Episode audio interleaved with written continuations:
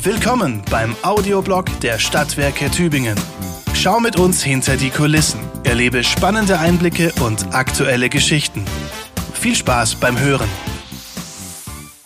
Mein Name ist Katharina Brielmann und ich lasse euch heute teilhaben an meinen Erfahrungen und erzähle euch, wie es tatsächlich ist, ohne eigenes Auto in Tübingen zu leben.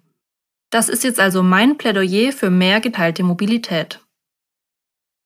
Ein Thema, das mich auch tatsächlich schon länger beschäftigt, scheint gerade wirklich den Nerv der Zeit zu treffen. Es geht um das eigene Heiligsblechle. Die Frage ist, ob der Besitz eines eigenen Autos denn noch zeitgemäß ist, in einem überschaubaren Städtchen mit so vielen Möglichkeiten, sich fortzubewegen. Sollte ich künftig ohne Auto leben und könnte ich das überhaupt?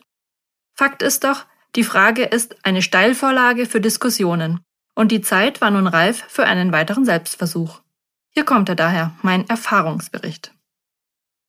Ein Freund schickt mir neulich den Link zum Taz-Artikel mit dem Titel Prämie für kein Auto, der aufzeigt, dass in Deutschland nämlich trotz aller Klimaziele genau diejenigen belohnt werden, die am Auto festhalten. Eine Freundin schickt kurz darauf den Buchtipp Hashtag einfach autofrei leben. Es ist jetzt also offenbar im Freundeskreis tatsächlich angekommen, dass ich mich dazu entschlossen habe, kein eigenes Auto mehr zu besitzen.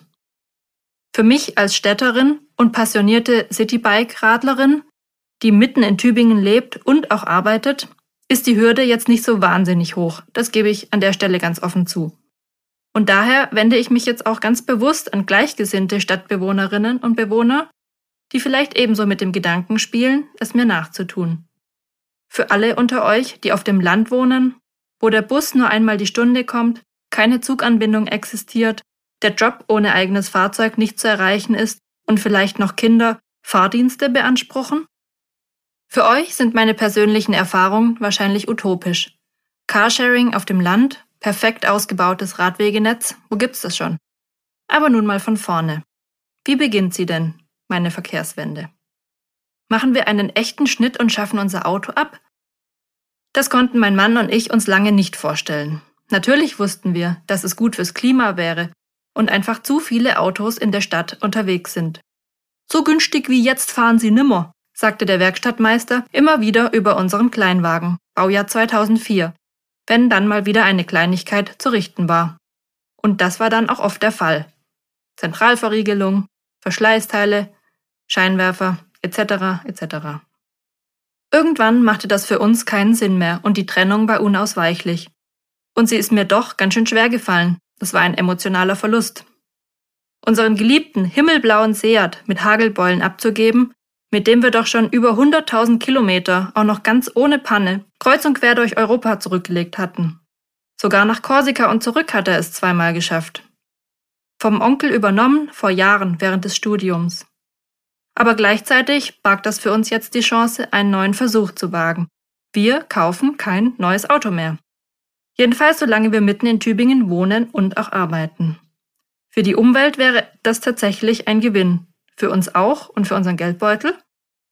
Vielleicht wäre es sogar eine Befreiung? Schauen wir mal. Ein lieber Kollege und passionierter Autobastler übernahm dann letztendlich den knuffigen Ibiza. Den Abschied neben der Autopresse hätte ich schwerer verkraftet. Und so standen wir im letzten Sommer plötzlich komplett ohne Auto da. Von jetzt auf nachher ohne den Komfort eines eigenen PKWs vor der Haustüre. Oder zumindest irgendwo im größten Anwohnerparkgebiet Tübingens. Die zwei Fahrräder im Schuppen als einzigen fahrbaren Untersatz blieben übrig. In dieser Lage waren wir im Freundeskreis noch ziemlich allein. Seit meinem 19. Geburtstag hatte ich immer ein eigenes Auto. Später, als wir dann zu zweit wohnten, wurden es sogar zwei. Nicht ganz unüblich heutzutage. 2018 haben wir schon eines wieder abgeschafft. Und mit unserer mutigen Entscheidung sorgen wir jetzt sogar für zwei freie Parkplätze in der Tübinger Weststadt. Freut euch, ihr Parkplatzrivalen da draußen. Kleine Anregung ans Bürgeramt an der Stelle noch. Ich hätte mich ehrlich gesagt gefreut, wenn man mich fürs Abmelden von Auto- und Parkausweis mit einem kleinen Dankeschön belohnt hätte. Carsharing-Freiminuten oder so etwas wären doch echt nett gewesen. Inzwischen sind über sechs Monate vergangen. Wir sind gute Carsharing-Kunden geworden und witzigerweise fühlt es sich für uns nun ganz normal an, kein Auto mehr zu besitzen. Die Betonung liegt aber auf uns, nicht für unsere Familie. Die kann es noch immer nicht fassen und löchert uns beständig mit Fragen. Neulich auf einer Familienfeier, noch bevor wir die Jacke abgelegt haben, wie seid ihr hergekommen? Was macht das Leihauto? Haltet ihr das Autofasten durch? Die Antwort lautet, danke der Nachfrage, uns geht es bestens. Es ist zwar Fastenzeit, aber wir machen nicht mit. So ein Modellversuch für 40 Tage ist in unseren Augen zu kurz gedacht. Gerade verzichten ja wieder viele fürs Klima oder die Gesundheit auf Gewohntes. Wir verzichten aber weder darauf, unterwegs zu sein, noch auf die Autonutzung generell. Und das kostet uns nicht Kopf und Kragen. Wenn wir Freunde in Blaubeuren besuchen, was mit dem öffentlichen Nahverkehr schwer ist, buchen wir uns ein Teilauto. Das nächste steht nicht einmal fünf Minuten zu Fuß entfernt. Ich zahle eine Kombination aus Zeit und Kilometergeld und nutze die Tankkarte, die im Auto bereit liegt. Ihr zahlt jede Minute für den Wagen da draußen? Was kostet dann der Ausflug heute? Fragen, die wir uns auch regelmäßig gefallen lassen müssen. Wir drehen den Spieß dann einfach um. Denn es sind ja die Autobesitzer, die bei den aktuellen hohen Spritpreisen an der Tankstelle stöhnen. Autolose, wie wir, sparen erstmal viele Kosten. Die Kfz-Steuer, die Werkstatt, den TÜV, den Anwohnerparkausweis, die Haftpflichtversicherung, die Autoclub-Mitgliedschaft und die Leasingrate bzw. den Kaufpreis. Konkret sieht es bei uns jetzt so aus, dass wir mittlerweile fast die ganze Mobilitätspalette in Tübingen ausschöpfen. Die Fahrradstrecke zu den Stadtwerken morgens und abends quer durch die Stadt in nur 15 Minuten, bei Wind und Wetter immer schön im Zwiebellook, ist für mich seit langem Routine. Neu dazu kommt jetzt der Besitz der Carsharing Deutschland App. Ich habe eine Bahncard 25 und nutze die Naldo App für den Tybus im Stadtgebiet. Zugtickets kaufe ich über die DB Navigator App. Relativ frisch sind die Bewegt Bus- und Bahn-App und die BW Tickets App für das Land hinzugekommen. Natürlich bin ich auch bei Kuno, dem Sharing-Dienst der Stadtwerke, registriert, aber ich gebe zu, bisher waren die hübschen Elektroautos in unserem Viertel entweder unterwegs oder bei niedrigem Batterielevel, wenn wir mal eines benötigt hätten. Und für das E-Rollern fühle ich mich irgendwie noch zu ungeübt. Mit den neuen E-Scootern, also den elektrischen Tretrollern, die seit wenigen Tagen überall auf Tübingens Gehwegen parken, konnte ich mich bisher noch nicht anfreunden. Da bevorzuge ich ehrlich gesagt doch noch meinen schönen roten Drahtesel. Und natürlich nutzen wir den kostenlosen Typus an Samstagen, um unkompliziert, ohne Schwitzen die Tübinger Anhöhen zu meistern. Auch mit dem Flixbus bin ich schon unterwegs gewesen, aber nicht in der letzten Zeit. Ihr seht, es bedarf alles guter Planung, aber das liegt mir. Der Beruf als Eventmanagerin bringt das ja mit sich. Den Kostenüberblick der Angebote zu behalten ist nicht immer einfach und kann ehrlich gesagt auch ganz schön nerven.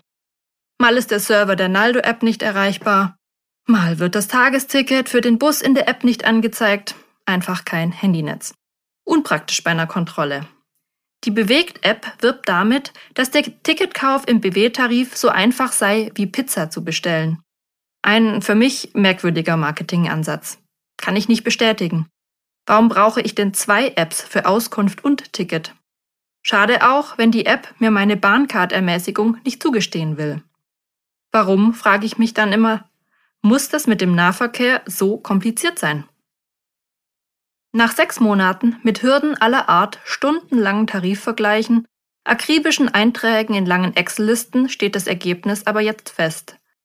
Zusammen haben mein Mann und ich mit Bus, Bahn und Carsharing zwischen September und Februar 43 Fahrten unternommen, insgesamt 3170 Kilometer zurückgelegt und dafür 1077 Euro ausgegeben. Das sind rund 34 Cent pro Kilometer. Innerhalb Tübingens und im Umkreis von 5 Kilometern haben wir zu Fuß oder mit dem Rad das meiste bewerkstelligt. Das wurde jetzt hier nicht berücksichtigt. Der Fahrradanhänger des Nachbarn und die Läden und Supermärkte in der direkten Umgebung kamen uns natürlich sehr gelegen. Ein Jobticket würde sich nicht lohnen. Falls eine größere Anschaffung aus dem Möbelhaus anfiele, würde sich ein größeres Fahrzeug aus der Teilautoflotte anbieten. Aber neben den Kosten zählen für mich noch andere Argumente für mehr geteilte Mobilität in unser aller Leben und gleichzeitig auch etwas Entschleunigung. Dabei meine ich nicht das gemeinsame Unterwegssein als Fahrgemeinschaft, sondern Fahrzeuge tatsächlich zu teilen, um insgesamt die Straßen zu entlasten. Da wären wir wieder bei der Frage vom Anfang. Hat das Auto als Symbol für Freiheit, Schnelligkeit und Status nicht langsam ausgedient? Ich selbst bin einfach gerne nachhaltig unterwegs und zusätzlich in Kontakt mit Menschen. Das ergibt sich im Regionalzug, im Bus oder in der Bahn dann meist ganz von selbst. Da komme ich unkompliziert ins Gespräch und gelange ohne Stress ans Ziel. Mal vorausgesetzt, die Zuganbindung gelingt auch. Trotz Corona-Pandemie hatte ich in den letzten Monaten wirklich viele anregende Begegnungen. Ich erinnere mich da an Partystimmung und Schadenfreude im Linienbus nach Freudenstadt auf dem Kniebiss, als für die Pkw-Ausflügler die Straße gesperrt war. An eine ältere Dame, die auf Anhieb mein Strickmuster im Zug erkannt hat. An einen kompetenten Bahnschaffner, der mir ganze 20 Minuten lang das Wabensystem des Naldo Verkehrsverbundes und die Preisstruktur inklusive aller Einsatzzwecke der Bahncard erläutert hat. Auch die Handynummer habe ich schon mal mit einer sehr netten Mitreisenden ausgetauscht. Kleine Erlebnisse im Alltag, die bleiben. Und die ich so im eigenen Auto gar nicht gehabt hätte. Mit den Händen am Steuer strickt es sicher auch wirklich schwer und das Buch bekommt man auch nicht zu Ende gelesen. Zugegeben, seine Ruhe zu haben ist manchmal auch ganz schön. Aber dafür gibt es immer noch Kopfhörer, die dann jegliches Umgebungsgeplapper ausblenden. Auch zu Fuß war ich während des Selbstversuchs viel mehr unterwegs, sogar ganz mutig zu Zielen ohne direkte ÖPNV-Anbindung von Tübingen aus. Schon mal von Pfrondorf Sonntagmorgens durch den Schönbuch bis nach Waldorf-Häslach spaziert? Anderer Landkreis, kein Direktbus, keine Bahnanbindung, aber eine unvergesslich schöne Wanderung. Zu diesem zu Fuß die Heimat erkunden Trip hat mich ein Buch inspiriert.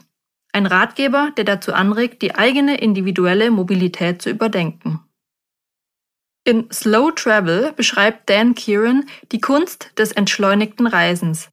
Nicht mit dem Flieger oder dem Auto in den Urlaub, sondern mit dem Zug entspannt quer durch Europa. Das ist seine Philosophie des Reisens.